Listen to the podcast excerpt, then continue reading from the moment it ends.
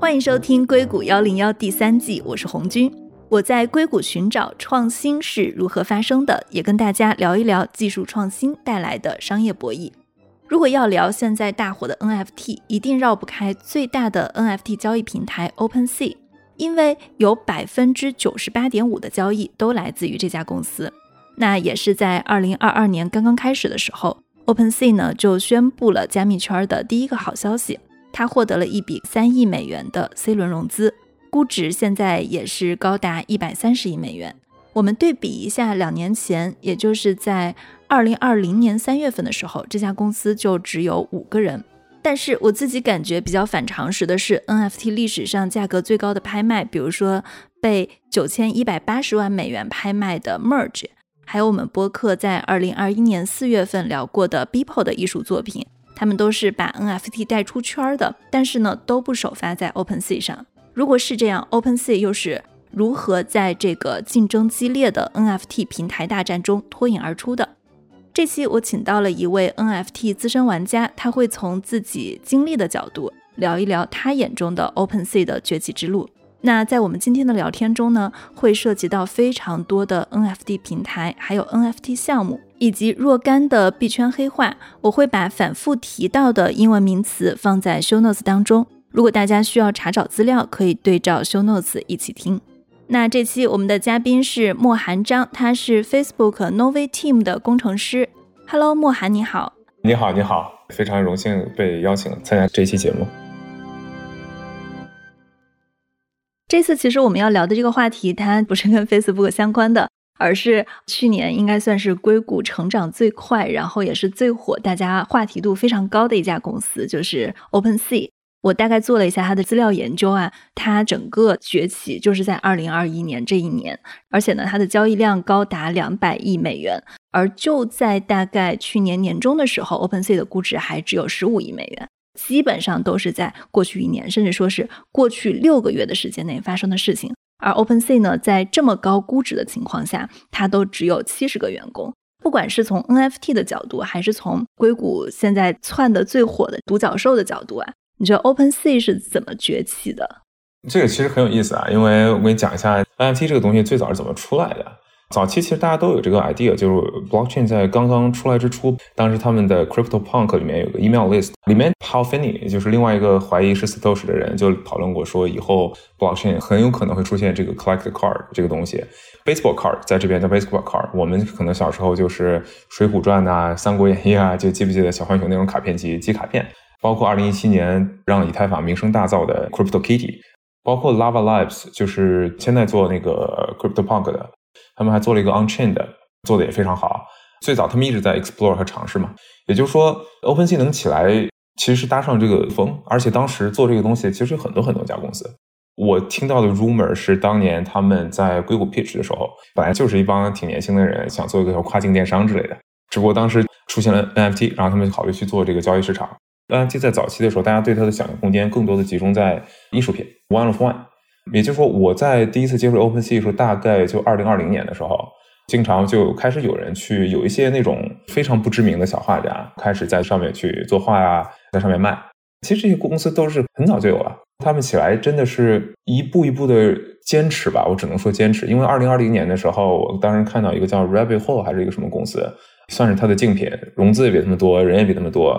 各种都比他们好，就彻底崩了。OpenSea 一直是在坚持做。二零二零年没多久，就是疫情开始的时候，那个时候的交易量也很小，都是一些小的作家呀什么的，一些小的艺术家在上面卖。CryptoPunks 其实也不在它上面交易嘛，因为当时 Punk 已经开始有一个小的市场在交易起来，已经开始有了小的热度了。也就是说，OpenSea 当时是一个非常非常小众的一个网站，也没有什么流量。整个风起啊，其实还是造富神话。我印象中，OpenSea 是区块链的上一个牛市的时候创建的，因为当时币圈还有一个玩笑说，在二零一八年的时候，YC 出来了五家公司，然后有三个死掉了，还有一个是 OpenSea，所以就说明它其实是在它真正火以前，它是熬了大概有两三年的，而且在那两三年里面，OpenSea 其实是有不停的看到竞争对手死掉的。对。因为那个时候这个概念已经有，大家也想到这个东西会发生，但是没有人想它是怎么火起来的。其实火起来，我个人的看法，钱涌进来还是在 Punk 各种交易出现天价。其实当时很多交易也也不在 OpenSea 上发生，因为 Punk 有自己的交易网站。但是这个流量起来了，使得不断的新的仿盘开始出现。对我们刚刚提到了很多次 Crypto Punks。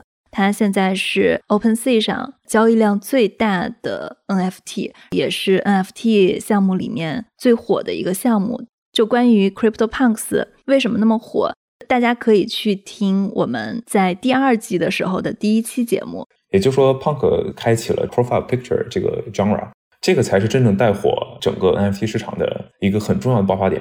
当年很早炒各种艺术品，没有一个炒起来的。你的当年指的是二零二零年左右。二零二零年初左右，对对对，为什么当时币圈已经火了？二零二零年其实币圈在九月份的时候已经正式进入牛市了。我当时个人的看法就是，Square 宣布是我觉得牛市正式开始。你是指 Square 宣布支持比特币支付的那个时候？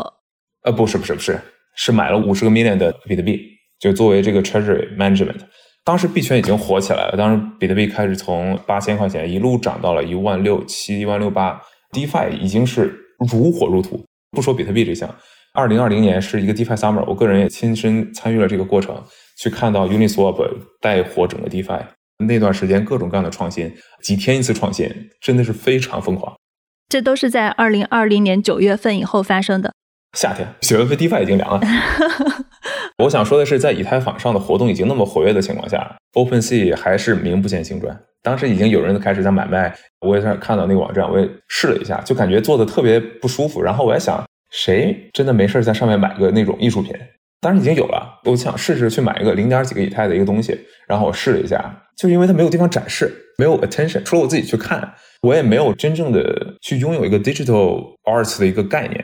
一八年的时候，大家都在讨论 NFT 将会成为下个牛市的最大的爆发点。上个周期的时候，Crypto Kitty 当时就已经证明了 cryptic 当时非常明显的信号就是这个东西流量到底有多大。这个东西的流量可是比比特币容易理解多了。你真的想深刻理解比特币，你除了对这些技术上的密码学上的东西要理解，你还要对整个货币政策和对宏观经济学。对什么是信任，包括什么是钱的本质，要有深刻的理解，你才能真正理解比特币。但 NFT 真的不需要这么大的门槛，也就是说，这个信号其实在业内人士来讲，上周期就已经看到这个方向。其实当时也是很多人看到，这也是为什么 OpenSea 有那么多竞品，他们活下来一直在做，也没有停，整个交易体验也是很干净，没有特别额外多的东西。最重要的一点就是完全摒弃各种 login，上来就是 connect with wallet，这个就让所有用 MetaMask 的真正的币圈人士都是懂的。拥抱最核心的玩法，当时在我脑海里有个印象，但是并没有那么火。你怎么发现 OpenSea 这家网站的？你在上面买了什么？我记得是推特上有个人画了个什么画，在上面拍卖。我当时也没想过是干啥的，我就上去看了一眼，我觉得还可以。我说哦，这个就是大家交易 NFT 的地方。当时对 NFT 的看法还是觉得太早，其实没花太大精力去关注。那时候我其实也知道 CryptoPunk 啊，也没真的去买，当时只觉得很酷。大概能理解他们在干啥，但是那个时候让我花那么多以太，我觉得不值得。对我，我这是代表一个小韭菜的想法啊。但是你还是上去交易了一下，就是你还是去买了一个 NFT，还是去 OpenSea 上试了一下。对对，肯定要试的，这是我的个人一个行事原则吧。一个东西感兴趣，我一定要去获取第一手资料，不能说道听途说的看别人去讲什么说什么。所以你第一次去 OpenSea 是买了什么？你的初始动机其实就是为了看一下这个新东西是什么，我去体验一下，而不是说你真的想去拥有一个什么样的好的艺术画或者怎么样。对我那时候不懂的。我们刚刚把时间线说到了二零二零年，那我觉得时间线很快就可以到二零二一年了。我记得二零二一年四月份，也就是去年我们在做 NFT 节目的时候，那个时候正好发生了一件事儿，就是 Beeple 他的作品被拍卖了，大概是六千一百万美元。当时这个是 NFT 圈子，包括是 NFT 出圈的一个大新闻，因为在全球的整个的艺术品交易市场里面算是第三名了。但是我看了一下 Beeple 的作品，应该后来是在 Nifty Gateway 上来拍卖的，它并不是在 OpenSea 上的。其实我的疑惑点是，如果是最大的交易，它都不发生在 OpenSea 上，它是怎么占到这个市场份额的百分之九十八的？Nifty Gateway 这个相对是 curated 的嘛，相当于。你可以把它理解成有点像天猫，OpenSea 就是淘宝，就是人人都可以开店，人人都可以卖。人人都可以 list，人人可以 bid。一个新的项目上来，OpenSea 可能很快就把它给 list 出来了。包括 OpenSea 本身，它自己其实在行业上也做出了很多贡献嘛。可以看它的 Dog 提供这些 API 啊，让你去 display 啊，包括去 render media 的 URI 啊，包括去做了一个 example，你怎么去发一套 NFT，那个叫 OpenSea Monster 嘛。基本上很多新的 NFT 项目都是 copy 那个出来的，包括怎么做 bid 啊，怎么去 mint 啊。Nifty Gateway b e o p l e 真的是非常不重要，就是我个人的看法。就是在整个 NFT 市场里面，真的没那么重要。他是一个，我觉得 serious 的艺术家和资深的 NFT 玩家都不太会 care 他的一个人。我觉得未来的那个 NFT 跟他的关系也不会太大。对，因为我们这期其实聊 OpenSea 是怎么崛起的嘛，就有一种观点是，就像你刚刚提到的 Nifty Gateway，它相当于是一个 NFT 市场的天猫。它拍卖的都是像 Beeple 这种大艺术家的作品，至少在审美上，它比较有艺术感的一些作品。但是像 OpenSea，它真正火起来，一个是跟我们刚刚反复提到的 Crypto Punks 是有关系的。然后它火起来，还有一个是 NFT，大家最开始都不知道要用它做什么，后来很多人默默的都把头像改成了他自己买的一个 NFT。这个头像可能是 Crypto Punks 的一个小人儿，或者我看见像你的头像也是现在 OpenSea 上非常火的项目，叫做无聊猿。你觉得它的这个崛起跟头像式的兴起，还有这种一组一组的作品的火，是不是也有关系呢？是的，你说到几个非常非常关键的问题。我去 call back 一下你之前问我的一个问题，就是早年的这些 one of one 的艺术品为什么不成功？NFT 的核心其实不是艺术，至少现阶段核心不是艺术，还没到那个阶段。NFT 的核心是社区。我当时在发过一个 Twitter，叫所谓 NFT 嘛，non fungible token。我说，the T in NFT is not token, is totem. Totem as in 图腾，也就是说，你去真的去思考 NFT，早期能看懂 NFT 的人，其实应该是对符号学是有很深刻的理解的。我们作为人类去思考问题的时候，图像化的东西是比其他东西更容易让你去理解的。而一个图腾、一个标识、一个口号、一个运动，是很容易能够聚起一帮人的。你真的去看艺术品，真正的艺术品是需要吵架的，没有吵架的艺术品没有前途的。是当时也就是靠需要靠画廊啊，所谓的 art dealer 啊。还有这种 curator 啊，museum 啊，他们才能把它推起来。NFT 真正火起来，exactly 就是你讲的 profile picture。我个人是亲身体会了这个心路历程，为什么要买 NFT 的过程。二零二零年，大家的大量的社交放在线上，我觉得 Clubhouse 本质上是促使 NFT 成功的一个很重要的现象。Clubhouse 在早期的时候其实是非常非常 hype 的，由于 Elon Musk 带货，整个二零二零年疫情让大家的大量时间花在线上，在线上的时候，Clubhouse 有个非常有意思的特点，就你不能发东西。那个时候，你去你去 follow 一个人的时候，你能看到两个东西，一个是头像，一个是简介，就是俩东西，nothing more。你没法发任何东西，我没法去看你过去的推啊，你的 blog 啊，你的写的文章啊，我也不知道你这个人是谁。大部分情况下，你输出内容的时候是一个即时性的，让人非常的焦急和 formal。这个时候你会发现，那段时间有一个很小段的一个时间窗口，大家会花各种各样的心思去想把自己的生活和自己最闪光的一面。在 bio 里面啊，我不知道你们玩不玩 Clubhouse，就是那个时间我玩的很深。我们玩 Clubhouse，对对对，玩的很深。然后去怎么样在一块豆腐地上把自己的那个 bio 写的要非常的抓眼球。是的，我看见大家那个 bio 都越来越长。对，后来越来越长，因为大家没地方写东西，在上面又特别焦虑，感觉到处都是人，感觉像你进了一个特大的一个 party，然后那个 party 上各种人都有，你要快速想去 networking，这个时候你头像就非常重要的一个点。对，它就只有一个头像。你在看人讲话的时候，他那个交互页面是连你的简介都是没有的，所以只能看到头像。就是用自己的真实头像，就相当于 LinkedIn，把当做一个 LinkedIn 在用。但后期很多人是不愿意的，他们就会选各种各样的头像，选这种漫画呀、动画呀。个人一开始就选漫画和动画，但这时候就面临一个心里很不舒服的一点：那头像不是我自己画的，我是从网上 download 的，很可能出现别人 download 的类似的一样的，或者说我自己也懒得去画。首先，这个头像占据的比例非常重。因为它相当于就是只有头像和 bio，就这俩东西。第二就是你会意识到，你想要让那个头像也变得非常的独特，也非常 authentic。你在 Clubhouse 讲话的时候，听人讲话，你就看到那个头像在那闪来闪去的，它就是真的是你的 avatar。我觉得啊，像那个时候 Clubhouse 里面，至少我个人，因为我个人币圈人，基本上就只在币圈房里面。我们当时的房间叫 AWSB。突然有时间进了一个人，顶着 Punk 的头像，因为当时 Punk 出了个新闻嘛，当时有个猴子那个头像，一个 ape 的形象，当时卖了相当于七十多万。那个时候大概是几百个以太，当然他那头像不是他自己买的啊，我是真没看懂。那个时候我不知道为什么要花那么多钱去买那个，但那个时候我已经在玩 AMT 了，当时玩的是 Hash Mask 这个东西，那个时候还没有这个 Profile Picture 这个概念，也就是当时在玩无聊猿的时候。Profile Picture 应该怎么用中文翻译？就是头像。头像对币圈常用的一个缩写叫 PFP 嘛，Profile Picture 指的就是头像，特别有意思。就是那个时候你就已经意识到它的一个 use case 很重要一个词，而我自己也有这样的一个意愿。其实我不想去用一个我网上随便 download 下来，让我自己画吧，我又画不出来那种感觉。它又没有一定的识别度和 group 的概念。我们当时在 NFT，我们是从一月份讨论到三月份，当时基本上大家的想法都是集中在艺术品上。真的很少有人去思考 community 的概念，而当时也没有 community 去想说真的通过这个头像形成一个 community 这种概念。Punk 当时已经有雏形了，有几个 Punk 玩家，你就看到他们之间相互认识，但没有成为一个事情。其实真正引爆的是 The Board Ape Club 无聊猿这个东西。当时五月份的时候，玩完刚出来的时候，我们就整个 Clubhouse 几个 club 几十号人吧，几乎人人都买了，不止一个，全部把它换成头像。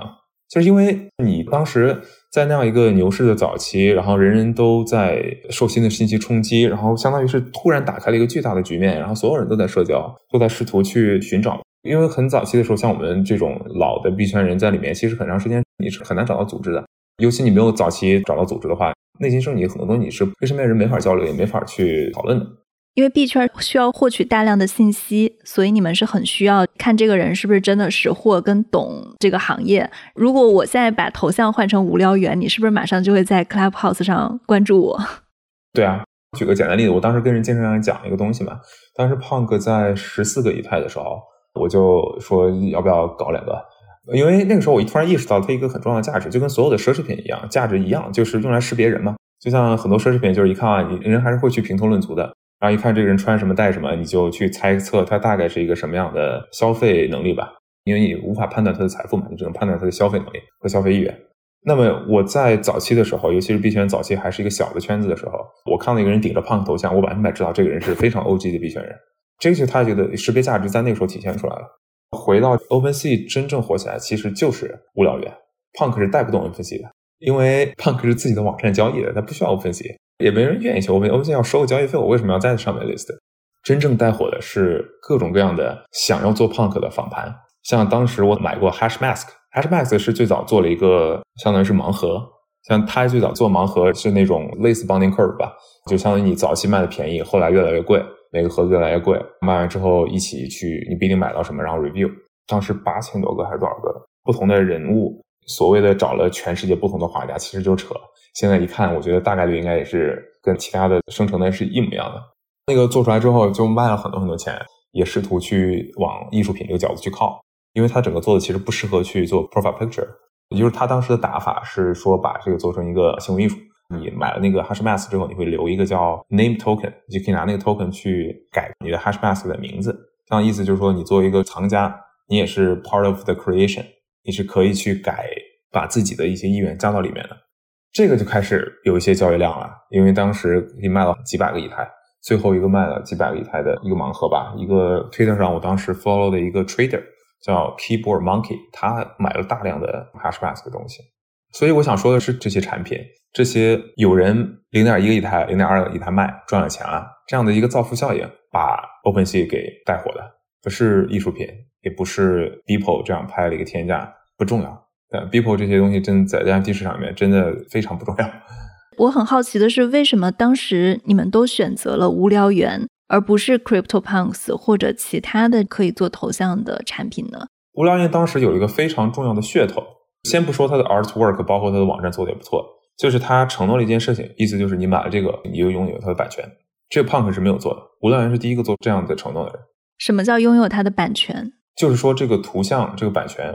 你有了它之后，你是可以做任何二次创作，甚至把它卖出去啊，创作权都属于你的。Punk 其实当时你是没有创作版权的，就是说 Punk 你买了以后，你相当于只是有这个数字艺术品的所有权，它在链上有一个地址可以证明这个东西是你的，但是你不能用它去做各种的商业用途。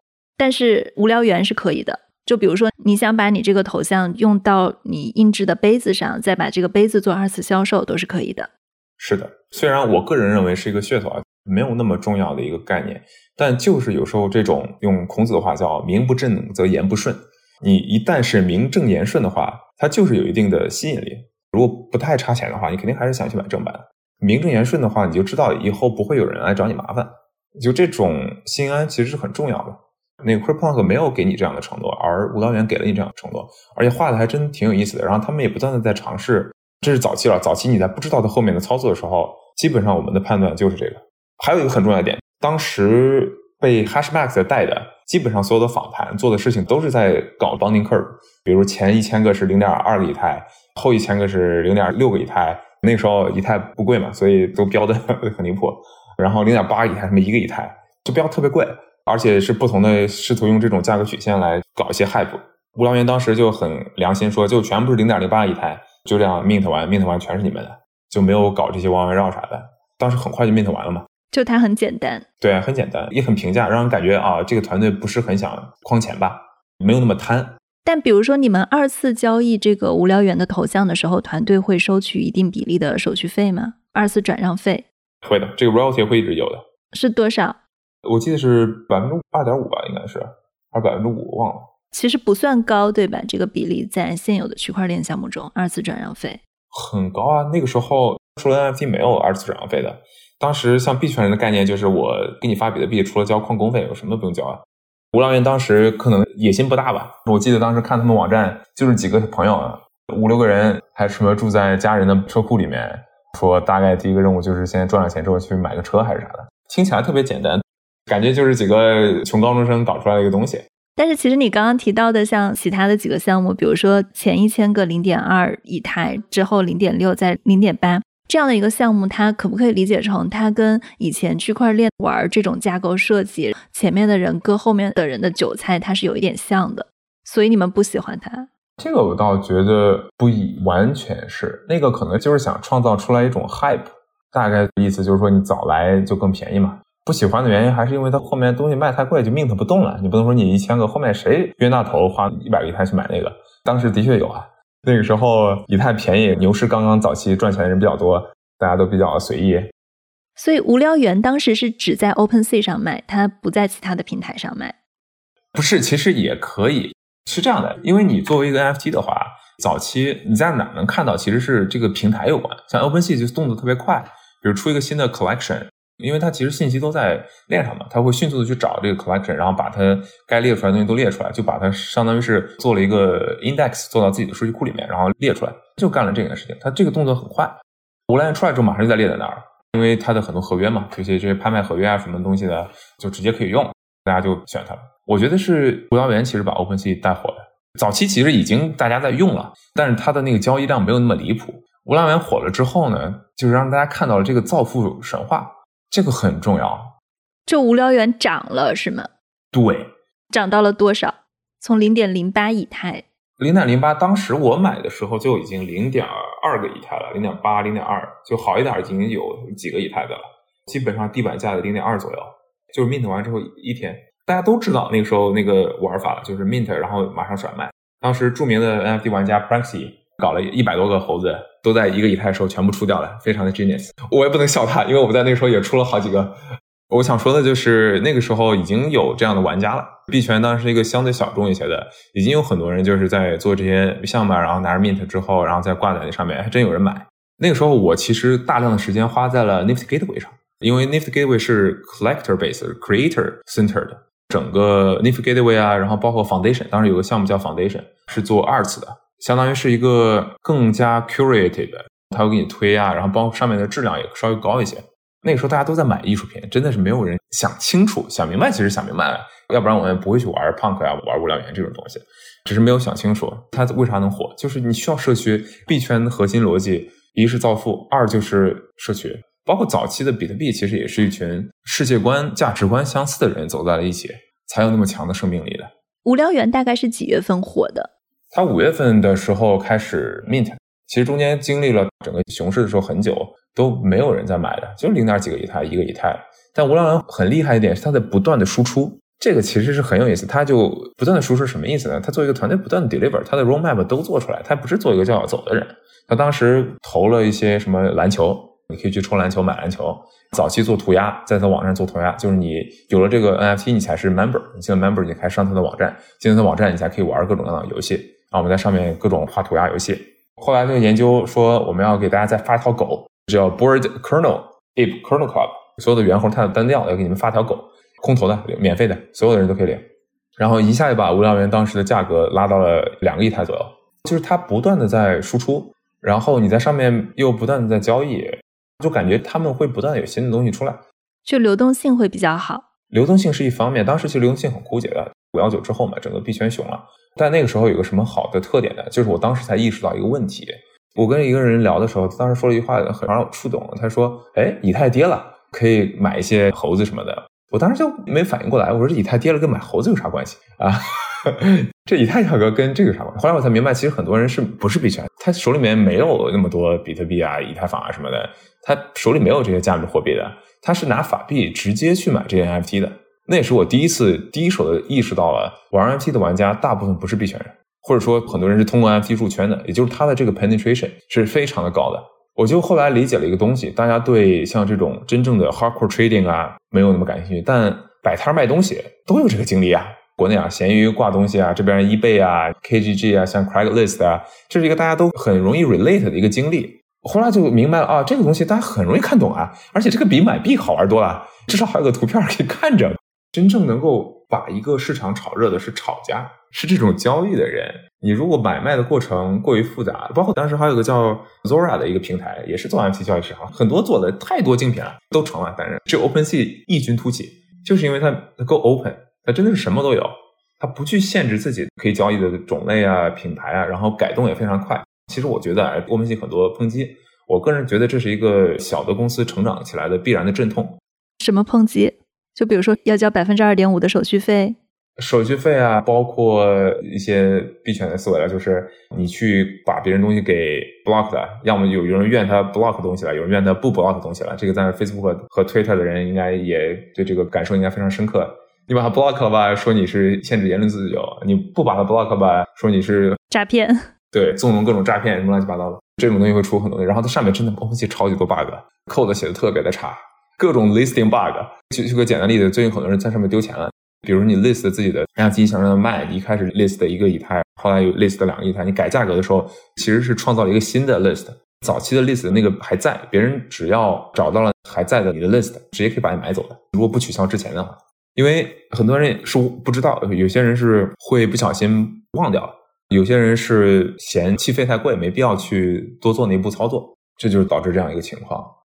就我们谈到这里，可能还没有讲到。其实有一个很核心的点是，OpenSea 它不是一个什么区块链的平台，它就是一个中心化的 NFT 的交易平台。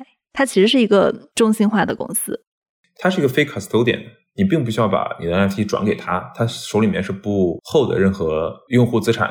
这跟普通交易所还不一样。交易所你是要把钱打给交易所的，你是把币打给了交易所的，你自己是不控制那个私钥的。在 OpenSea 上，你的所有操作 transaction 都是链上可循的。大家不要太纠结于中心化、去中心化什么的，我觉得这就是一个程度问题。中心化是一种解决方式嘛。不过你讲了一点，我大概理解一个，你想说什么？就是 censorship。它作为这样平台，它是有一定的 censorship 的能力的，它可以决定上什么项目，不上什么项目，什么项目把你给屏蔽了，上面给你提示风险啊什么的，它是有这个权利的。它的现在数据应该是在链上。它一是数据在链上，二是它不 hold 你的资产，这点非常的重要。什么意思呢？就是你一个中心化交易所想做的，像最近因为我很关注加拿大那个 Trucker，不是最近说所有的支持过加拿大 Trucker protest 的个人的账号都要被冻结，这就真的是轩然大波，所有人都在骂这个事情。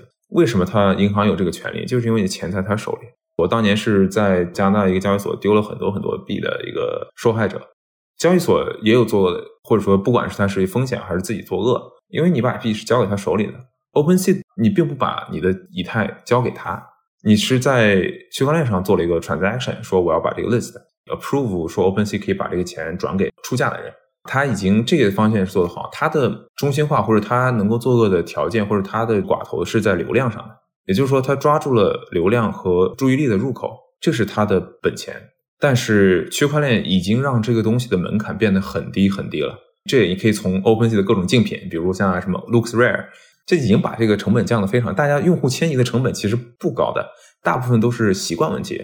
你不像 Web2 就很可怕了，Web2 想迁移起来可是真的太难了。你大量的 social 的数据 activity，你的历史数据，你在上面积累的人气，都很难真的完全迁移的。对我看最近像 LooksReal，它的讨论度也很高。LooksReal 也是一个 NFT 的交易平台，但是因为 OpenSea 之前也是有一条新闻引发了轩然大波嘛，就是说他们正在谋求上市。那可能币圈的用户他们就会说，为什么不是发币而是上市？因为币圈它有自己的融资方式，即使不上市，它通过发币的方式它也可以募资。所以 OpenSea 有引起一定的争议。而 LooksReal 他现在反正就是天天拿着 OpenSea 当靶子嘛，也是算给他自己吸引流量。他就是一个去满足了一部分用户说我不满意 NFT 市场的中心化，然后我想要自己有币回馈早期用户的社区，以及不满意 OpenSea 的手续费的平台。他现在比如说想要去打这个 OpenSea，你怎么看他的筹码跟胜算？说白了就是看你赚钱，觉得我们没有收益，就这么简单。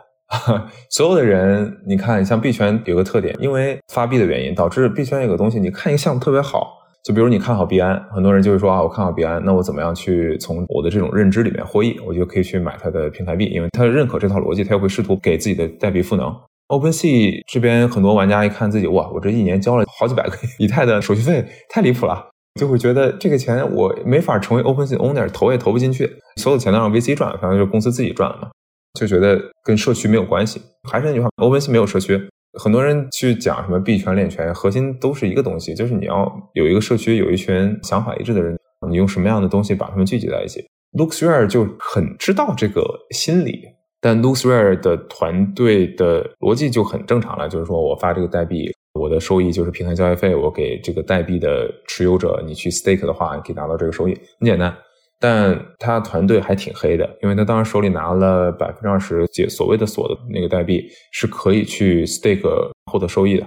也就是说，这些收益，因为你流通量嘛，流通量就是你开始发空投发出去的，跟团队自己手里面流通量应该有百分之六十左右，其实都在团队手里。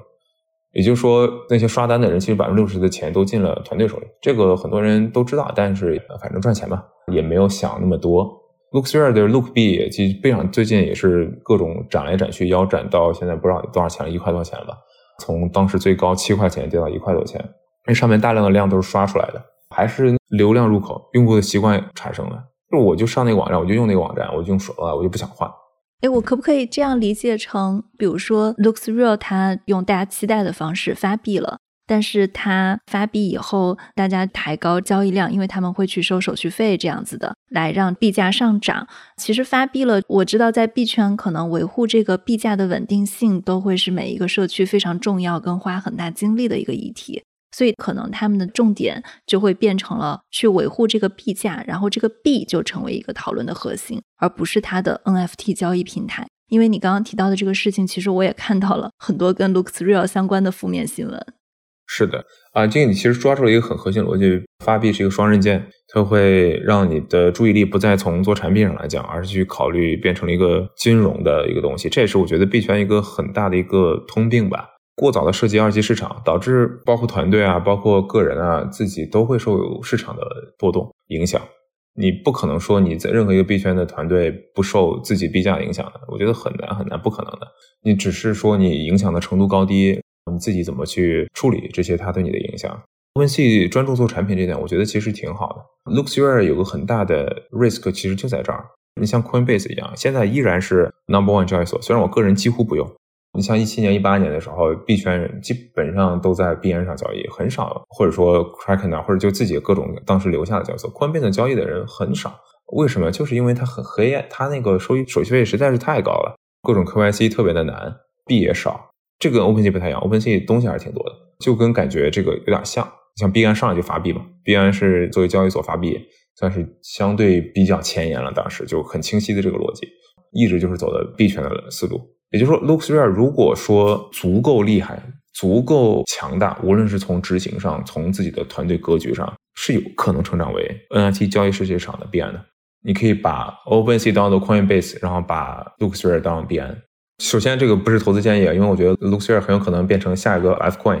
我不知道大家知不知道这个东西。OK，F Coin 是在应该也是二零一八年左右的项目，然后当时说用交易挖矿的行为来颠覆币安，结果最终证明这个模式也是不靠谱的，就币价很快就跌下去了，然后再也没有起来过。对，交易即挖矿，大家觉不觉得 LooksRare 的模式很像呢？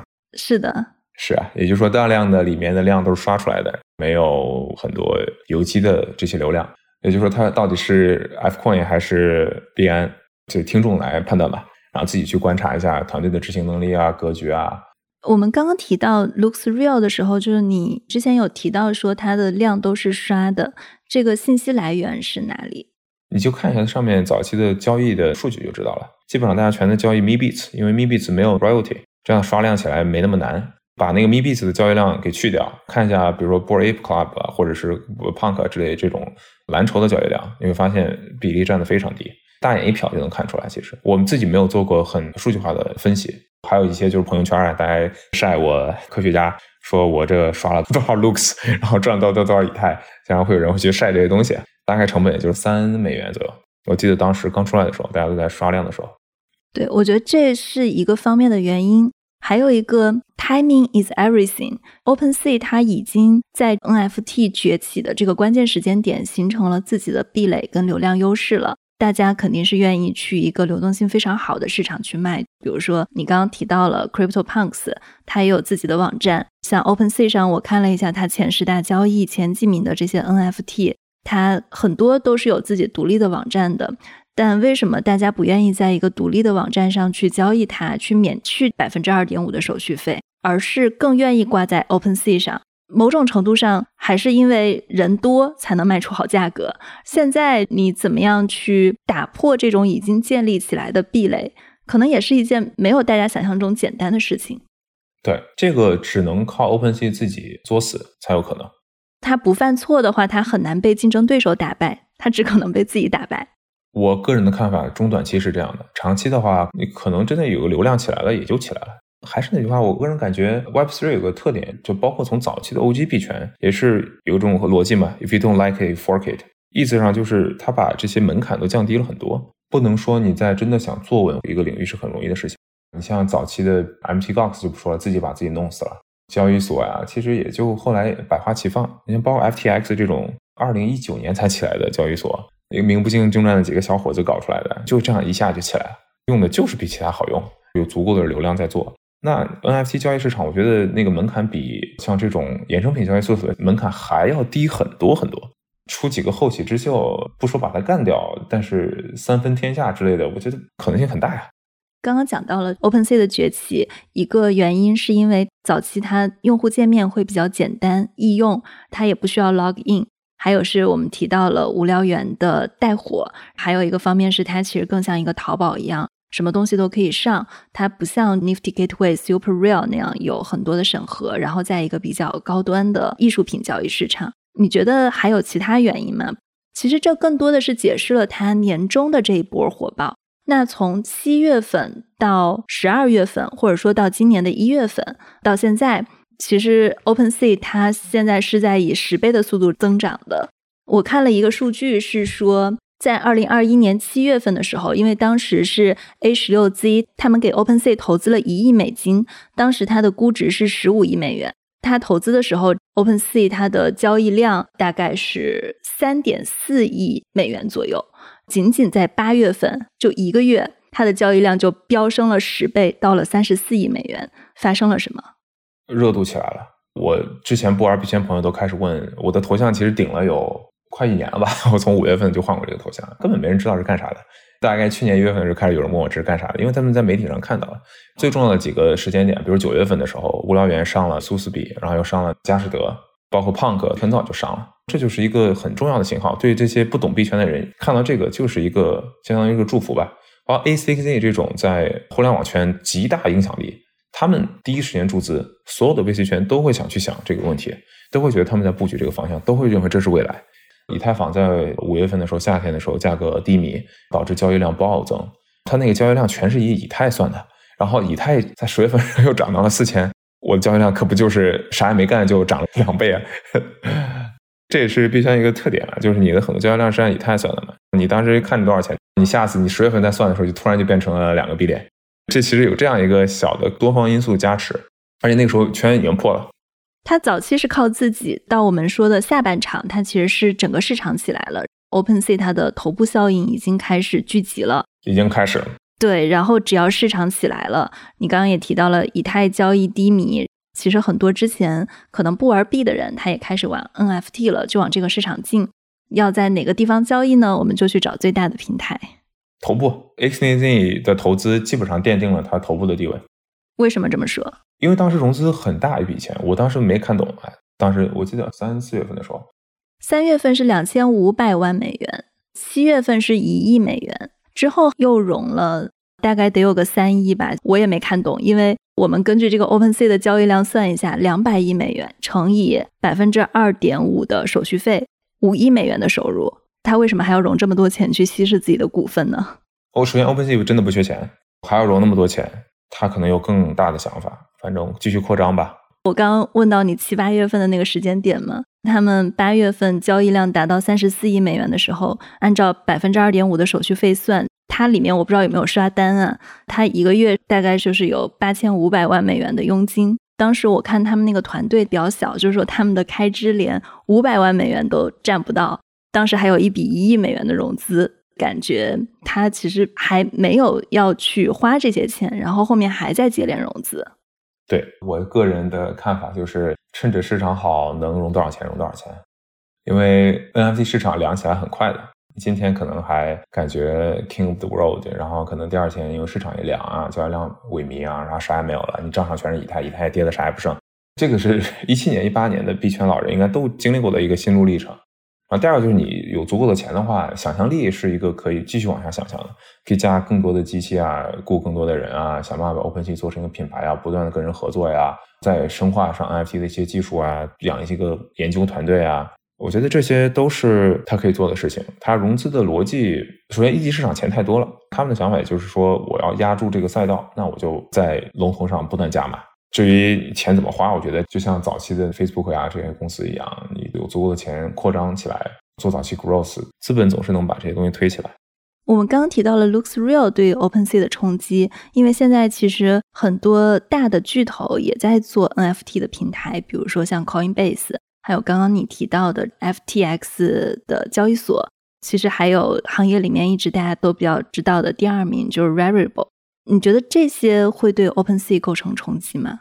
这个我觉得会，但是我讲下我的看法，不光是巨头 Coinbase 啊这些，其实我觉得很多早期的互联网巨头其实都在觊觎这个市场，因为它绕开了一个币圈一个很大问题，就是金融监管的问题。NFT 的监管空间要比你做发个币啊，做个币圈交易所宽松太多太多太多太多了。你想去一个领域真的做好的，肯定是最具革命性的那个公司。比如说电车肯定是特斯拉，而不是说一个宝马的什么叉叉电车。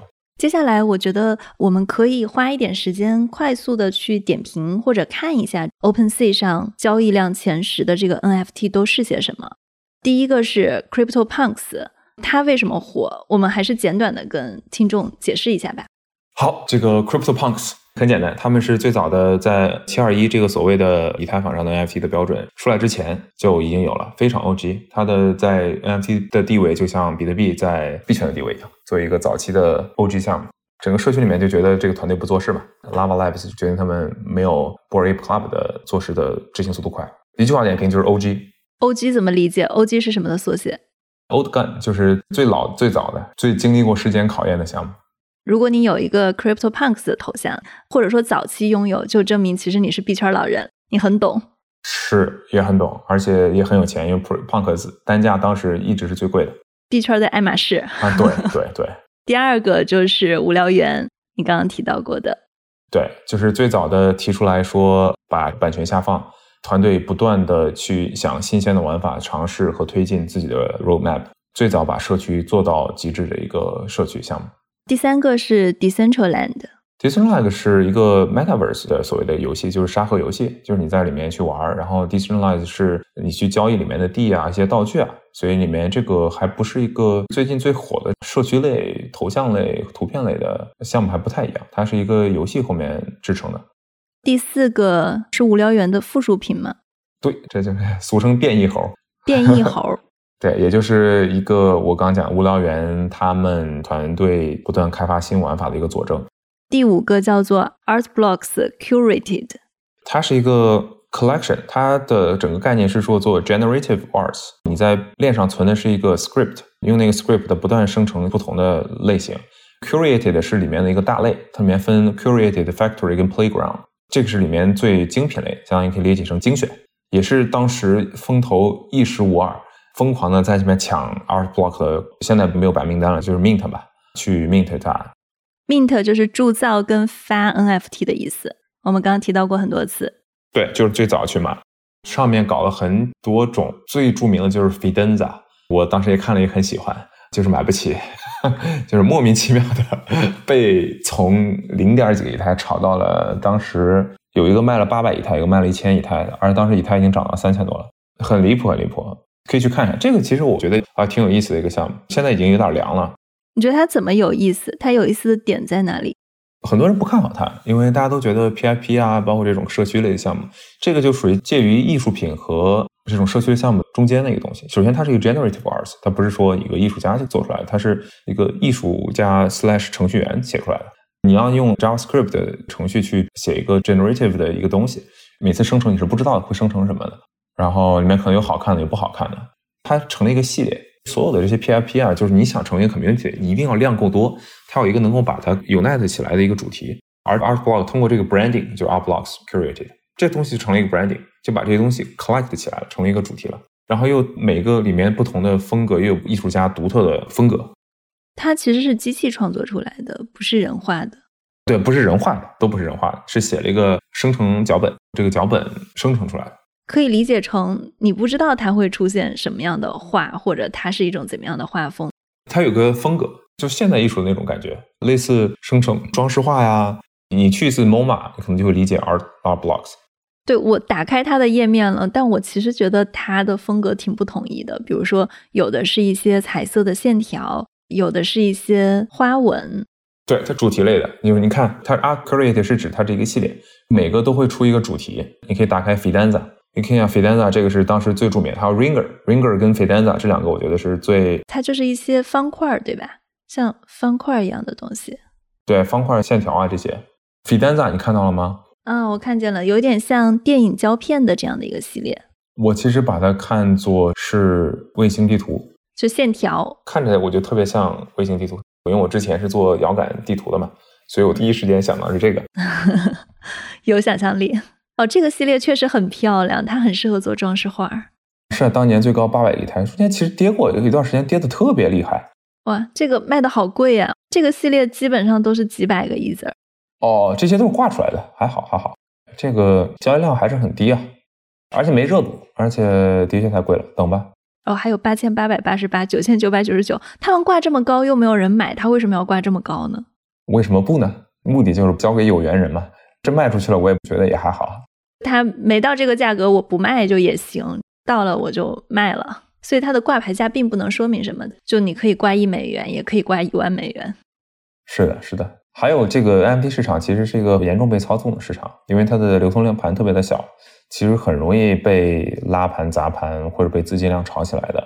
这也是一个很常见的一个做法，因为流通盘特别小，流动性特别差，所以特别容易人为的控制价格。对，其实我们刚刚提到了像 Beeple 的艺术拍卖作品，拍卖到六千九百万美元，也是 NFT 的一个大收藏家把它捧起来的。然后他买这个作品也不是说真的为了收藏，他是为了用 Beeple 的作品去发币、去做展览，然后再用这个币的上涨。我当时算了一下，他花了六千九百万美元买过来了，然后他后来把 Beeple 的作品打包成一个币，这个币很快他的盘子就到了一两亿美元，其实他还是赚了。这个很有意思。第六个 The Sandbox 也是游戏，对，这跟 Meta Decentraland 是很接近的一个东西。它其实是交易游戏里面的一些 NFT 的东西，对吗？是的，它有点像 Minecraft，然后你在里面去买地卖地，然后买道具，就类似这种。那大家为什么不直接在比如说 Decentraland 跟 The Sandbox 的平台上交易呢？很多人就方便吧。而且 cross validation 其实也是一种价值，这是我觉得 OpenSea 做的很好的一个地方。它会很快去 index 这些产品，在所谓的就会在这 list 出来，就你能看到。所以它相当于是给大家了一个更好的展示平台。就比如说，我去 Decentraland 或者 The Sandbox 去玩一个游戏，我并不知道哪些东西是可以交易的，它需要你自己去找，但是他们是都列出来了。你像很多东西你不卖，它也能看到。就你的所有 NFT，因为它就是你在你地址里面的嘛，你并不需要 explicitly 去把自己的东西挂在上面。我觉得 OpenSea 做的好，它很开放，去几乎把整个 NFT 世界的所有的信息都在自己的数据库里面存下来了。第七个项目是 Clone X。Clone X 是一个很有意思的项目，它真正火起来是被耐克买了，很多人很喜欢它的画风，这种三 D 的小头人。所以这个相当于是一个传统品牌发行的 NFT。啊，不是，算是被买了，被收购了，也是就突然就火起来了。它也是走头像风。头像三 D，然后画风比较特别。好的，我们再来看第八名是 Azuki。Azuki 这个动漫风的是一个真的是平步青云的一个项目，很快就火起来了。当年早期的一个类似的项目叫 o n One Zero and One Only，我那个我也是花了很多以太去冲，整个项目也非常的凉。现在也是这种侧脸的动漫画风，不得不说，我觉得个人看法，Azuki 画的比 o n One 画的要好看很多很多。所以他火，可能一个是风格，一个就是画的好。对我个人感觉是，而且他追求这样的画风吧，因为大家都在思考和寻求这样的一个动漫系的画风。好的，我们看下一个 Rarible。Rarible 就是它相当于是帮别人去做 NFT，可以说你任何人都可以相当于发行 NFT 吧。比如说我现在照了一张图片，我想把它给做成 NFT 卖上去，他们就会都放在这个 Rarible 这个 collection 下面，意思就是全是 Rarible。它其实是一个中介公司，可以这样理解。对，相当于是代发的。你打开它，你会看里面乱七八糟的，这也是为啥 Rebel 做不起来的原因吧？我个人的看法。它也没有走成系列模式。对，它也没法做成系列，因为它是各种各样的人在上面，像用的同样的合约把它发出来，然后你会发现上面真的是良莠不齐，简直就像个垃圾场一样。对，第十名是 Decentraland Variables，也是游戏类的。对，都是它里面的道具和东西。这是前十名，其实还有几个项目，我觉得也挺有意思的。有一个是周杰伦自己是发了一个幻影熊，对吗？业内人士怎么称？Phantom Bear，杰伦熊。这个项目你们怎么看？这个项目就是一波流啊，利用明星的流量冲一波。具体后面怎么看情况，我不太了解。我对这种用明星流量来做东西的东西都不太感兴趣。然后还有一个项目，感觉前一段时间也有一些讨论热度的。我看它现在是在 OpenSea 榜单的第十四名，叫做 Loot。这个项目太神奇了，这个项目的确是很有话题性的一个东西。对这个项目，我大概跟听众解释一下，它就是有一张黑底，每张黑底有几排字。这个其实大家就没有 get the point，这上面的图片和字都不重要。它的核心逻辑是说，他想要相当于是说，我自己作为 game 里面的一个 fundamental 的一个东西，第一次做这种 open system 的尝试，就类似如果大家玩过，比如说 Diablo 或者说暗黑破坏神啊，或者龙与地下城类的游戏的话，都知道里面有些设定其实是或者魔兽世界都是很同质化的。比如你身上有几个部位啊，可以装不同东西。他其实第一次想试图说，我这个东西我就定义这套东西，定义 open standard。它不同的游戏都可以用这套东西来 render 它的真正玩怎么玩。它真正火起来是因为 Paradigm 带货。为什么大家突然就疯狂起来？当时也就这个，首先这个 ID 我觉得非常 make sense，这个方向也是非常对的。Loot 本身会不会火？我觉得很难，得有人在这上面去玩这个东西。我没听懂，玩的是什么东西？就是基于它这个 Loot 的框架来开发。突然，比如说我要开启新一代的《暗黑破坏神》或者类似的游戏，就是说你可以买一个 loot，我通过这个 loot，在我游戏里面就会真的就有这个游戏里面这些稀有属性。就他想要把它做成一个开放性的游戏，你包括他选择这些黑底白字，其实对更老的一些互联网玩家的话，应该知道 MUD 这个概念，纯文字版的用 terminal 就可以玩的角色扮演游戏，上面打个字啊，谁谁谁走进了酒馆，然后做了一件什么事，就《龙与地下城》那套。其实让很多那些老的 OG 看到这个东西，这也是为什么他们那么激动的原因。但是从炒作和 hype 这个角度来讲的话，怎么火起来，其实是靠 Paradigm 的忘了是谁他带火的。整个一些 VC 圈，就是几个 VC 那里面的几个投资人，就是转发了这个 loot，看到这个项目就特别感兴趣，就三天四天吧，全火起来了。我觉得这个现象也挺有意思的。其实我们刚刚提到 OpenSea 崛起，可能跟他拿了 A 十六 Z 的投资是有很大关系的。因为 H 六 Z 现在也在募集新的一支，大概是四十五亿美元的加密货币基金。如果募集成了，它马上就会超过 Paradigm 现在规模量最大的二十五亿美元的基金。你刚刚又提到了 Paradigm 把 Loot 带火了，所以我觉得大家都在讨论 Web Three 去中心化的互联网，但感觉其实现在在整个加密圈里面，头部的 VC 效应，包括对这种项目的影响力，还是挺大的，非常非常的大。这也是真正的加密货币所有的圈子里面的最核心的货币啊，其实是注意力。你的注意力是有限的，尤其是加密货币圈子里面各种各样的人性推着造成的疯狂的创新和信息吧，有的是垃圾信息，有一些重要的信息，使得大家在筛选信息的时候，并没有一个什么特别好的方式。而头部基金在这里面其实起到了很重要帮你筛选信息的一个作用，大家也会 naturally 去 follow 他们，也给他们很大的权利。好的，那谢谢莫涵。今天我们算是从个人还有自己经历的角度来观察了一下整个 OpenSea 它是怎么样崛起的。我们今天的发言也是仅代表莫涵个人，不代表公司。同时，我们的节目也不构成任何的投资建议。如果大家喜欢我们的节目，欢迎在你所收听的音频渠道来订阅我们，也可以给我们写留言、写评论。感谢大家的收听，谢谢，谢谢莫涵，感谢。